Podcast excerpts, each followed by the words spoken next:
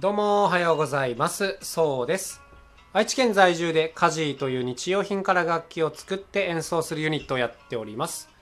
えー今日はですね、久しぶりにちょっと演奏の話をしてみようかなと思います。えータイム感を良くするというこんな内容で言ってみようかなと思います。タイム感ってあのまあ、楽器をやる方以外にはちょっと分かりづらい言葉だと思うんですけどまあそうですね簡単に言えばこう演奏する時にねこうある程度一定のテンポで演奏するという、まあ、こういうのをねタイム感と言ったりしますね。まあいろんな解釈があるんで今のはすごい雑な言い方ですけども。はい。っていうのもねこれ楽器をやってる方はもうみんなあの分かると思うんですけども演奏してる時にですねテンポっていうのがめちゃくちゃ動いちゃうんですね。はい。例えばそうだな。緊張したらねめちゃくちゃ速くなるとかあの難しいフレーズを演奏する時はすごく遅くなってしまうとか、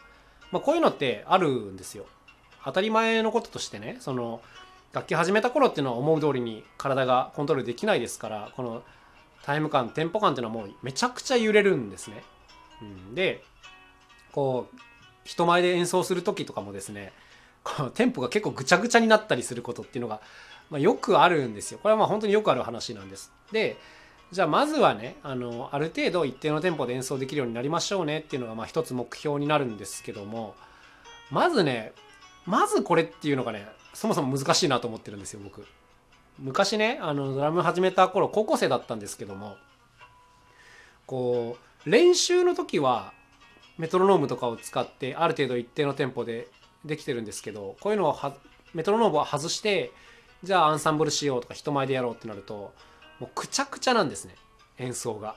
あの今思い出すと本当にちょっと死にたくなるぐらいくちゃくちゃなんですけどもあの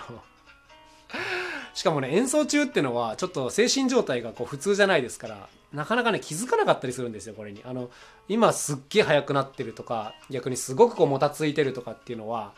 外から見てるとすごくこう判断しやすいんですけど演奏中の本人っていうのは意外とそこまで気づいてなかったりするんですね。話がややこしいんですが、まあ、とにかくこのタイム感っていうのはちょっとね最初は自覚しづらいんですよ。コントロールしづらい、うん、で、まあ、ただねあのいつまでたってもこんなことやってるわけにはいかないですからだんだんこの感覚っていうのを良くしていかなきゃいけないかなと思うんですけどこれね一般的によく言われてるアドバイスっていうのがメトロノームを使いましょうなんですよ。で、この言葉にですね、僕は非常に長い時間苦しめられたんですね。あの、ま、自分自身ですね、タイム感、あの、まあ、正直ね、今でもそんなに良くないんですけども、まあ、昔はもっと悪かったので、あの、その昔の話をするんですけども、当時高校生でね、もう演奏なんかくちゃくちゃであると、録音して聞いてみると、もう本当にめちゃくちゃ、めちゃくちゃなんだけど、なかなかねそれどうしていいか分かんなくて周りの人に相談をするんですけどもうみんな一様にですねメトロノーム使えばっていうことを言うんです。で僕も結構真面目な性格だったんでもう練習中ずっとメトロノームをつけてやってたんですけどもう一向に良くならないんですねこれが。もうその良くならない時期がですね多分34年以上続いたんじゃないかなと思うんですけど毎日練習しててですよ毎日やってるのに34年しても全然良くならないんですよこれはもうさすがにおかしいと僕も気づきまして、まあ気づくのが遅いんですけども、あの違うやり方をもういろいろ模索しまして、まあ今ではですね、ようやく一つ答えが見えているので、まあ今日はその答えをお伝えしたいなと思うんですけど、で、その答えはですね、えっと、メトロノームを使わないですね。はい。もう完全に逆のことを言ってるんですけども、あの、まこれちょっと順番を追って説明したいんですけど、はい。メトロノームを使わないで、あのいいんですけどあのもちろんねその裏にはいろんなことがありますまず一つは自分がカウントしながら演奏できるようになりましょうでそれがストレスなくできるようになったら最後に確認のためにメトロノームを少しだけ使いましょうっていうのが僕の答えなんですねつまり最初のうちはメトロノーム使っちゃダメっていうことです。はい。これはですね もうほんとこれに気づくまでに時間かかったんですけどもあのー僕みたいにねタイム感に自信がない人っていうのはメトロノームがあるとこう安心して身を任せちゃうんですね。つまり、あのーメトロノームつけて練習してるとメトロノームに合わせるのが練習になってしまってこうつまり自分のタイム感っていうのは基本的に育たないんですよ。何かにぴったりこう合わせるっていう能力が鍛わっていきますけどこう何もないところで自らリズムを作り出していく能力っていうのは基本的には伸びないんですね。メトロノームをもうひたすら使っていても。うん、だから結局この何もないところに自分でリズムを出すそれをキープするっていうところをそもそも鍛えないとあの無意味なんですよねメトロノーム使うっていうのは。はい、だからまずはこう自分でメトロノームなしの状態できっちりキープする。これが目標になります。でその時に必ず必要なのがカウントするっていう技術ですね。まあ例えば4拍子の曲だったら1 2 3 4こういうあのカウントをしながらそのやりたいフレーズがこうスルーッとつながるように練習していく。はい。でこれができるようになったらメトロノームを使う。ただしその使う時っていうのも必ずカウントをして練習してでその自分のカウントによれがないかを確認するっていう作業をします。例えばこうやっててねあの3と4の間だけちょっと長くなっちゃうみたいな癖があったりするんですよ。でこういうのをこうメトロノームを最後に使ってあ自分はこういう癖があるなっていうことを確認してこう調整していく。じゃあ3と4の間をちょっと短くしてやれるようになろうとかね、はい、こういうふうに最後にちょっと使うっていう感じなんですね。でこういうのができていくとその自分の中での1234っていうこう定規みたいなものができます。はい、でこの定規みたいなものを当てに演奏することができるようになるので、まあ、少しずつですけどねタイム感が良くなっていくなという感じではあります。はい、あのまあこれがね僕の一つの答えなんですけども本当にねこれにたどり着くまでにね